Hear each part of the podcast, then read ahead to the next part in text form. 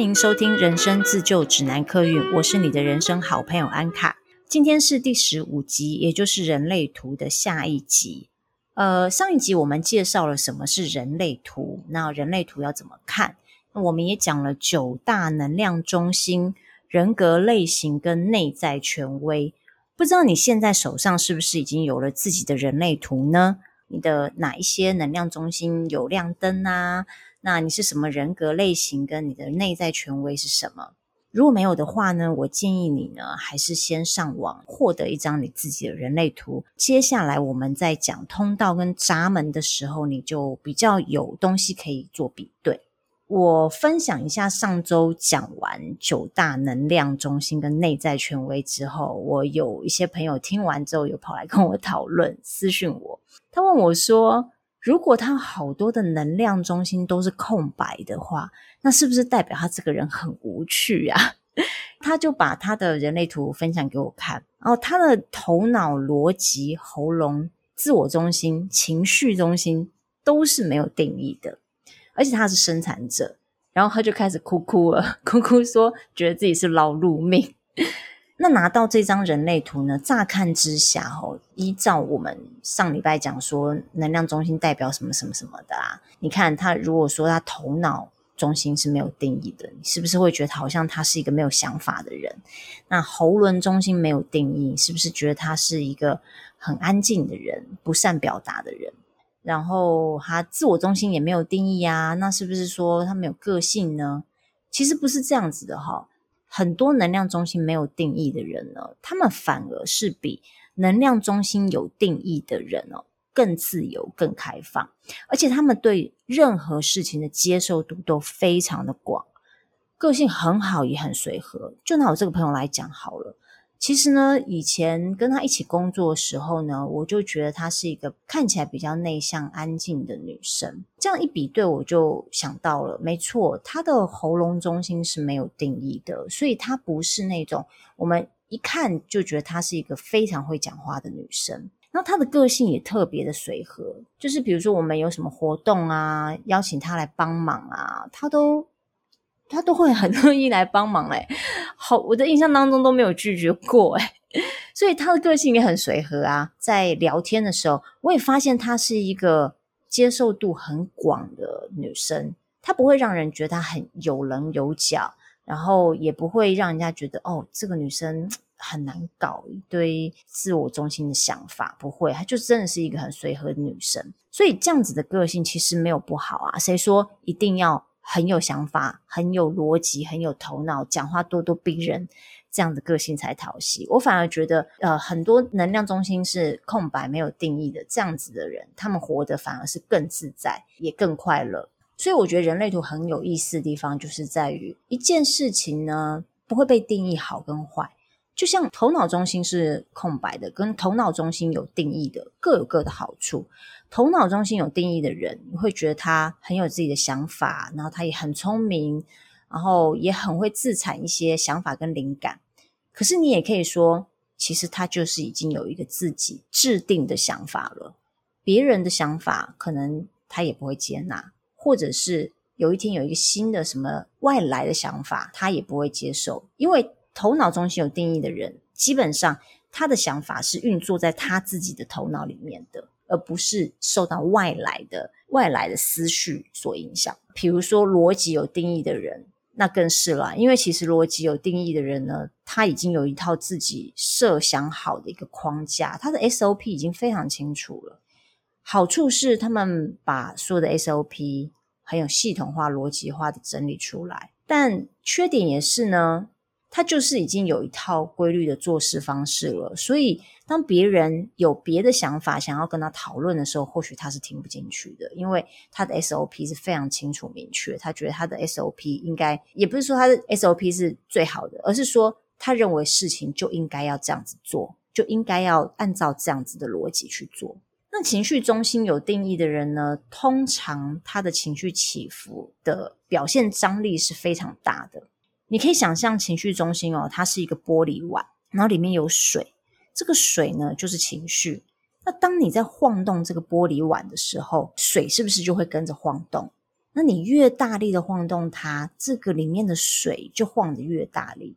所以当这个水晃得很大力的时候，你想要它静止下来，你就需要花很长的一段时间才能够让它静止下来。所以情绪中心有定义的人呢，就是他有自己的情绪，他有自己饱满情绪。可是通常呢，当他的情绪来的时候，他会有个周期性，就像那个水一样。那个水被晃动了之后呢，你要它停下来，你就需要花一阵时间。那情绪中心也是，他的情绪如果被充满的时候呢，当你要他的情绪荡下来的时候，他也会需要一个周期。每一个人需要周期不一定，有些人需要两三天，有些人甚至需要到一个月或者三个月、一年都有可能。那但是情绪中心空白人就不会有这样的困扰。如果今天有一个状况，情绪中心的人他刚好有一阵情绪来了，情绪中心没有定义的人刚好是他发泄情绪的对象。那在这个能量场当中呢，没错，情绪就会被挑起。好，但是呢，情绪中心有定义的人呢，他要 calm down 他自己下来呢，需要花时间。他可能回家想一个礼拜哦，他才气，他才会气消。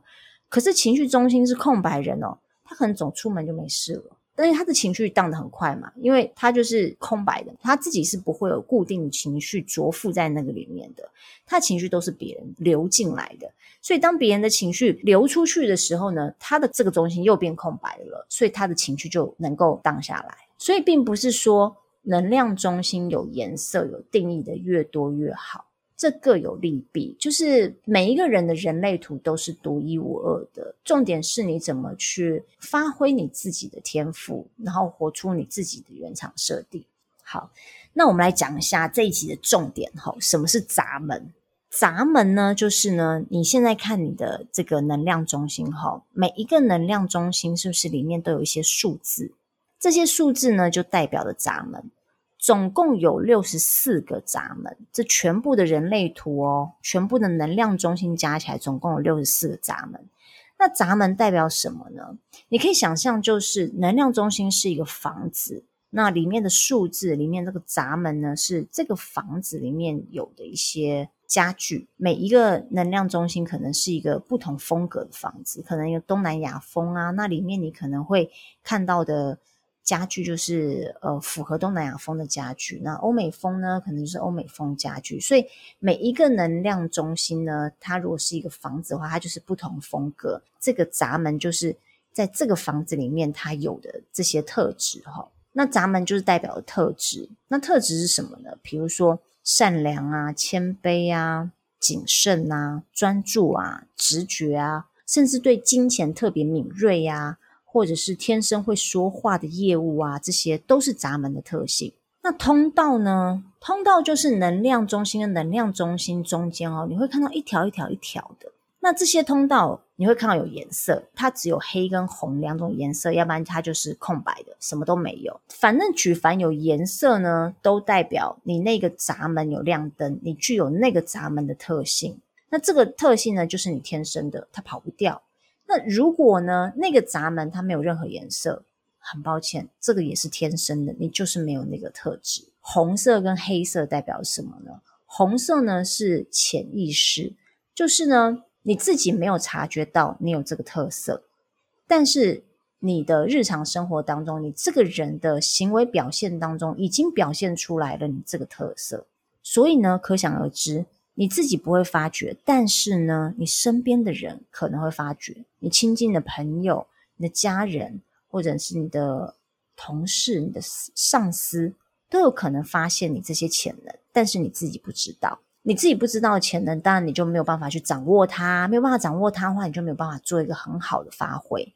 可是呢，红色这个潜能的这个闸门呢，随着年纪越来越大。你就会慢慢的发现自己有这些特质，所以不见得是你不会发现嘛，哈，只是说我们是一张白纸的时候，那些特质它不是很明显，所以当我们在年轻的时候，我们比较不容易发现自己有这些特质。那黑色呢，就是很明显的，呃，你具有这些特质，而且很明显的，你也表现出来，你运用得很好。你可能很常很常在发挥这些特质，在你的日常生活当中，在你的工作上面的表现之类的。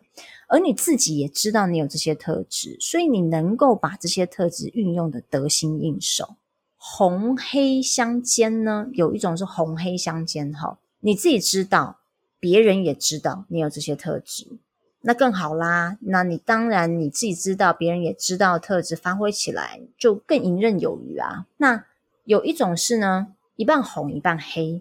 那如果是一半红一半黑呢，表示你跟别人都不知道，你跟身边的人都没有察觉到你有这个特质。那这个特质呢，就得靠你自己去察觉，自己去发挥。那人类图的好处就是呢，它就告诉你你有这个特质了，你就可以好好的去反思跟去观察你自己有没有这一个特质。那如果有的话，你应该要怎么把它发挥出来？我刚刚有讲说哈，红色是你的潜意识知道，但是你的表意识不知道，就是你不是很清楚自己有这样子的特质。那但是通常可能你身边的人会发现你有这个特质。我举个例哦，我有一个红色闸门，四十二号闸门。这个闸门呢叫做完成成长的闸门。我看书上写说，有这个闸门的人呢，如果做专案管理，就是 PM 哈，或者是顾问，会做得很出色。那有这个闸门的人有一个特色就是呢，通常呢，他们接手的这个专案呢。一定是已经开启的，他们绝对不会从零开始接手这个专案，因为他们的角色有点 像是救火队哦。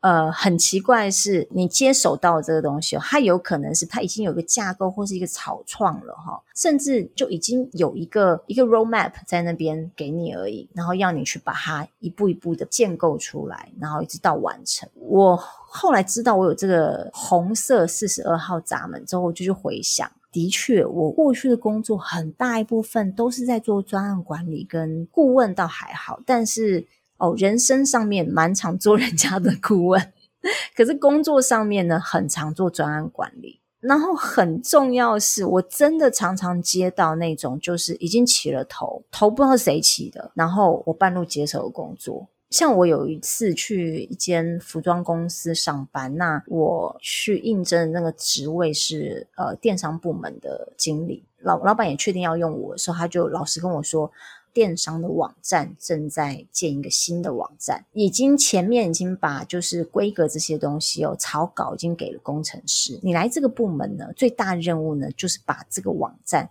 里面所有的功能呢，跟工程师一起把它建构到实体化。可以运作，可以操作，能够上线，那更不用提说，就是有一些收烂尾巴的啦，就是已经做到一半人跑掉，或是没有人要接烫手的山芋的工作。然后，所以我才回想起来说，诶，奇怪了，这些老板怎么都看得出我这个特质啊？就是我有这个能力，可以把起了头的专案，然后把它完成，甚至能这个专案能够长出来、成长嘛。这个咱们就是完成跟成长嘛。所以我不但是可以把它完成，我还可以把这个专案长出来。那我们刚刚有讲说，通道是什么？就是两边的闸门都有亮灯，这条通道才会通。通道总共有三十六条通道，那每一条通道呢都有它代表的意义。但是如果只有一边的闸门有颜色的话呢，只能说你具有这个闸门特质，你有这个通道的某部分的特质。但是呢，因为这个通道是没有定义，它没有颜色的，所以并不具有这个通道的特质。例如说，我的四十四号闸门是开通的。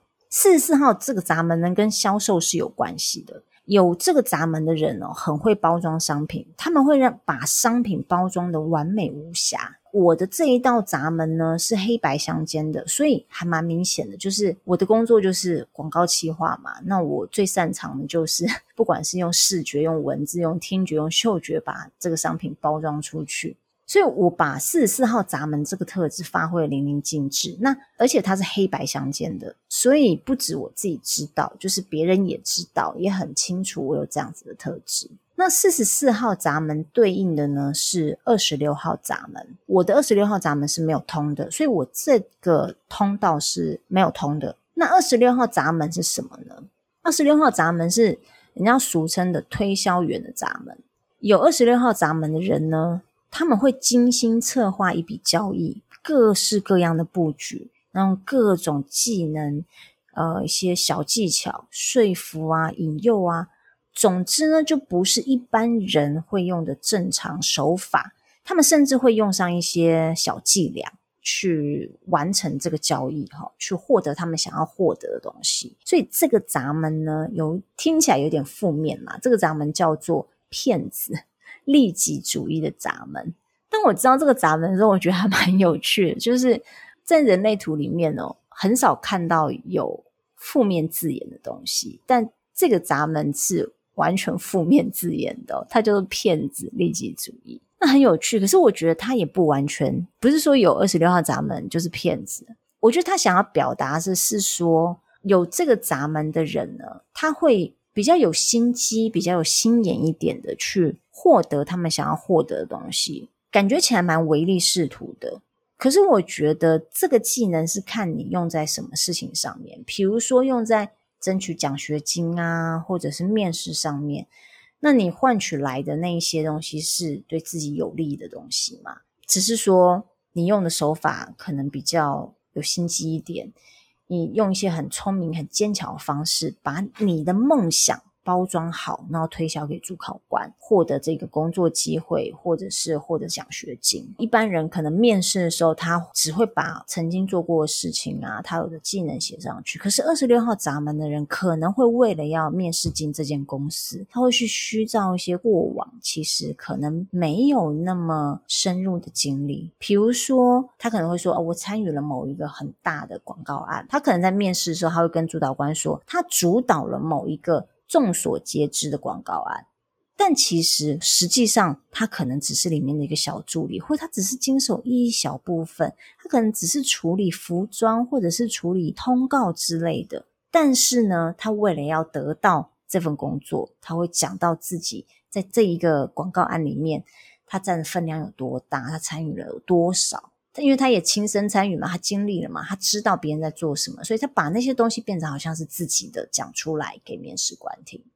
所以有二十六号闸门的人呢，就是他可能会比较为了得到自己想要的东西而不择手段。然后我知道这个闸门之后呢，我心里想说，嗯，如果说我 我这个通道是通的话，天哪，我真的是。无往不利耶，我又会包装，然后我又会卖东西，多好啊！好，就算我没有这个闸门哦，如果我在工作上面遇到一个有二十六号闸门的业务哦，哇，我们的业绩一定下下叫。如果以后我公司要增业务哦，我一定要看人类图，看有没有二十六号闸门的，我反而会用哦，我不会因为觉得他很坚强，为什么我就不用？因为。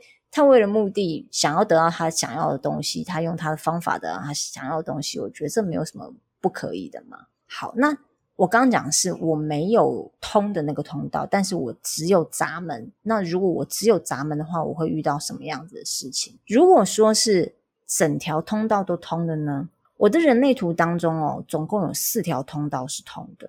那我想要分享其中一条哈、呃，通道，然后它对我有什么影响？那我的其中一条通的通道呢，是十六四十八，这个是才华通道。十六呢是技能，四十八是深度。十六号闸门哦，这个技能哈、哦、也是顾名思义啦，就是技能这件事情，它就是必须要经过重复的练习、重复的经验，它才能够带给你专门的技能。也就是说，这些才华呢，它不会是天上掉下来的，那它是需要透过练功得来的，就有点像古人，嗯，少林少林寺什么闭关练功七七四十九天，才有可能能够练到这样子的技能。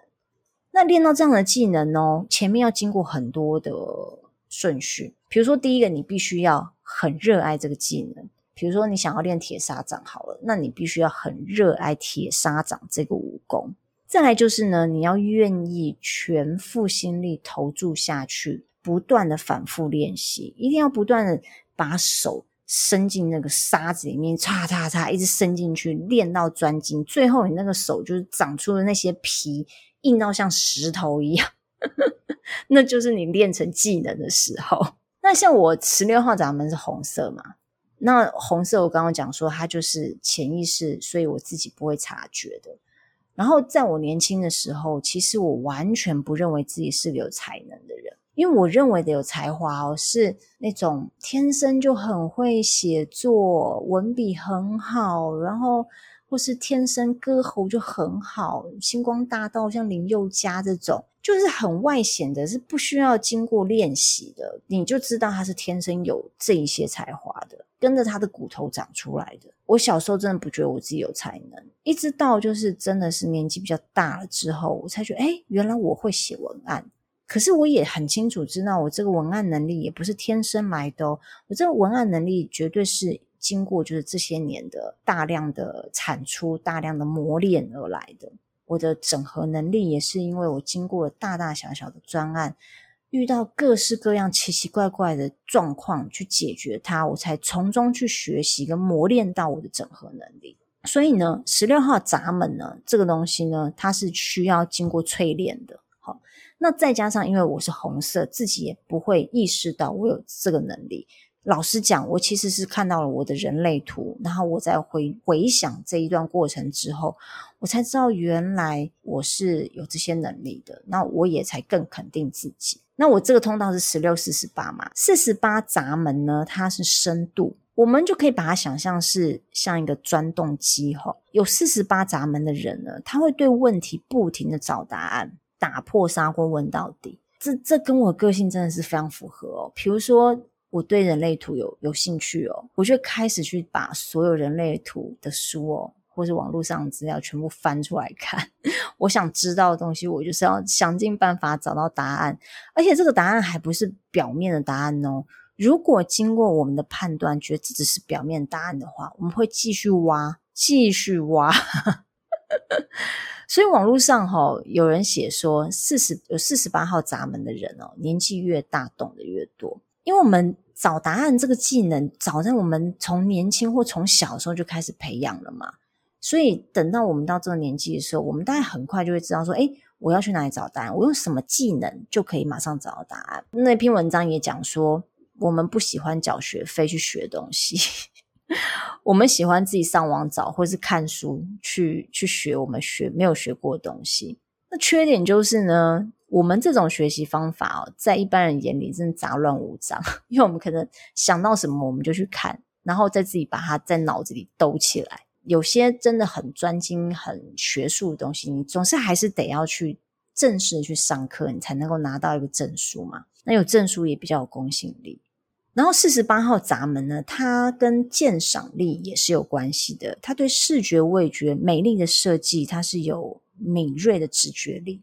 所以有许多的大师啊，不管是茶道大师、花艺大师、呃书法大师这些的，他们都拥有十六四十八这个通道。那我想哈、哦，会成为大师哦，绝对他们花了非常非常非常多的精力跟时间在磨练他们的技能，也花了很多很多的时间在追根究底，在钻研，在往下钻他们想要找到的答案。所以。当我知道我有十六四十八这个技能，而且我又是显示生产者的时候，我就知道了，我拥有这项技能，但是不代表这项技能它随时随地都会被看见。所以我要做的事情，显生要做的事情就是等待回应。后来呢，我就发现呢，嗯，搭配我的显生跟十六四十八这这个通道呢。我其实只要做我有兴趣的事情，做出来就好了。但我不需要去积极争取，也很奇妙。我通常积极争取的东西哦，都得不到。但是我会拿到的东西哦，通常都是别人找我的，尤其是我自己接案哦，更明显。我自己去争取的案子哦，反而都。不太容易成交，会成交的案子呢，大多数呢都是呃身边的人、朋友或以前同事、长官、老板看到我的作品，或者是曾经跟我一起共事过，他们知道我有哪一些才华，然后主动会把这些案子给我，所以这也就印证了，就是当一个显身呢，他有十六四八这个才能的时候呢，你只要把你这个才能。好好的专精的去培养出来，然后表现出来，但不要积极争取，然后等待，等待回应。那你可能会问说，我希望我有某一项才能，但是我那一项才能的通道是空白的。那这样子，我还能够得到那个才能吗？我还能够得到那个天赋吗？很抱歉，你就是没有那个内建那个天赋。可是呢，你没有那个天赋，不代表你这一辈子不会惊艳到那一项才能。我们在的这个世界是一个很巨大能量场，所以每个人都有自己有通的通道，然后自己有亮灯的闸门。当我们跟我们没有的那个通道的人相处的时候呢，自然而然那个能量场呢，它是会流动的。比如说，我没有专注这个闸门哈，但是呢，我可能在工作上某一个项目，我非常需要专注力，而我跟我一起工作的同事，他他刚好这个闸门灯有亮，那我就可以透过工作，然后从他的身上。体会到专注力是怎么运作的。虽然我天生没有，但不代表我后天做不到。只是说我没有那么拿手，然后我也没有那么有续航力。可能他跟我在一起的时候，因为他的能量传达到我这边来，所以当下呢，我可以有这个专注力。可是可能当他离开的时候，这个专注力也就离开了，我就没有办法再续航下去。那你会不会好奇呢？会不会有人就是没有任何一条通道有通的？有。就是反应者，好，你记得吗？我们上一集有说，呃，反应者在这个世界上不到一趴。那反应者最大特色呢，就是它没有一个能量中心是有定义的。那没有一个能量中心有定义的话，那当然没有一个通道是有通的。我这边解释一下哈，就是。能量中心是怎么样会有定义呢？就是通道不是连接两个能量中心吗？当那一条通道呢有通的时候，那两个能量中心就会有定义。比如说我的十六号是连接我的喉轮，我的四十八呢是连接我的那个直觉中心。那我这条通道通了嘛，所以我我的喉咙中心跟我的直觉中心就会有定义。那我自己觉得呢，闸门跟通道是很有趣，而且是很有帮助。它在人类图当中呢，也是一个非常重要部分。我因为知道了我自己的闸门跟通道哦，然后我更了解我自己。对于我自己有的那一些闸门跟通道呢，我会学习的更妥善的运用它们。我也更了解了一些我自己过去哦，为什么会有这些行为态度跟想法。比如说，我有一条通道哦，很奇妙哦，呃，这条通道是五十五这个通道，这个通道代表是我跟大自然、跟动物有很深的连接。难怪啊，难怪我跟动物在一起的时候，我会觉得特别放松。然后也难怪，就是当我觉得。很没有能量，心情沮丧，或者很闷的时候，我就会想要去接触大自然，然后大自然就会给我很多很多，呃，好像充电的感觉。我也感觉到跟他们特别有连接。然后像我这两年呢，其实都在做流浪动物的志工。做流浪动物志工这件事情也也不是有什么人逼我去做什么的，我就自然而然就做了这件事情。这也是我还不知道我有这条通道的时候就发生的事，所以当我知道了我有这些闸门跟通道的时候，我再去回想我过去的这些做的事情啊，然后过去所经历过的人生，一下子就 全部都感觉都通了，我就想通了。哦，原来我是这样的人，原来为什么我会有这样子的行为，我会呃会做这些事情，而且好处是呢，就是我会对我自己。更有把握，更有自信，再也不会像以前一样觉得很茫然。我到底会这件事情还是不会呢？我到底有没有这个能力呢？嗯，或者是我到底适不适合从事某一项工作，或者是我到底适不适合去培养哪一些技能跟兴趣？好，人类图呢，我暂时先讲到这边，然后。如果说你也对人类图非常有兴趣的话，如果你是 Apple Podcast 用户，请你在下面留言跟我分享你的心得，或者跟我分享你的想法。好，这就是我今天的分享。如果你还喜欢我的分享的话呢，不管你是在哪一个平台听到，都麻烦你按下订阅，好吗？还有最近就是我的星星停滞了。如果说你是新的听众，麻烦你帮我按下五颗星，因为你的五颗星呢，就是我继续做节目，我继续分享很多这世界上有趣的事情，然后我的想法、我的人生经历的动力。那谢谢你们今天的收听，我们下次见，拜拜。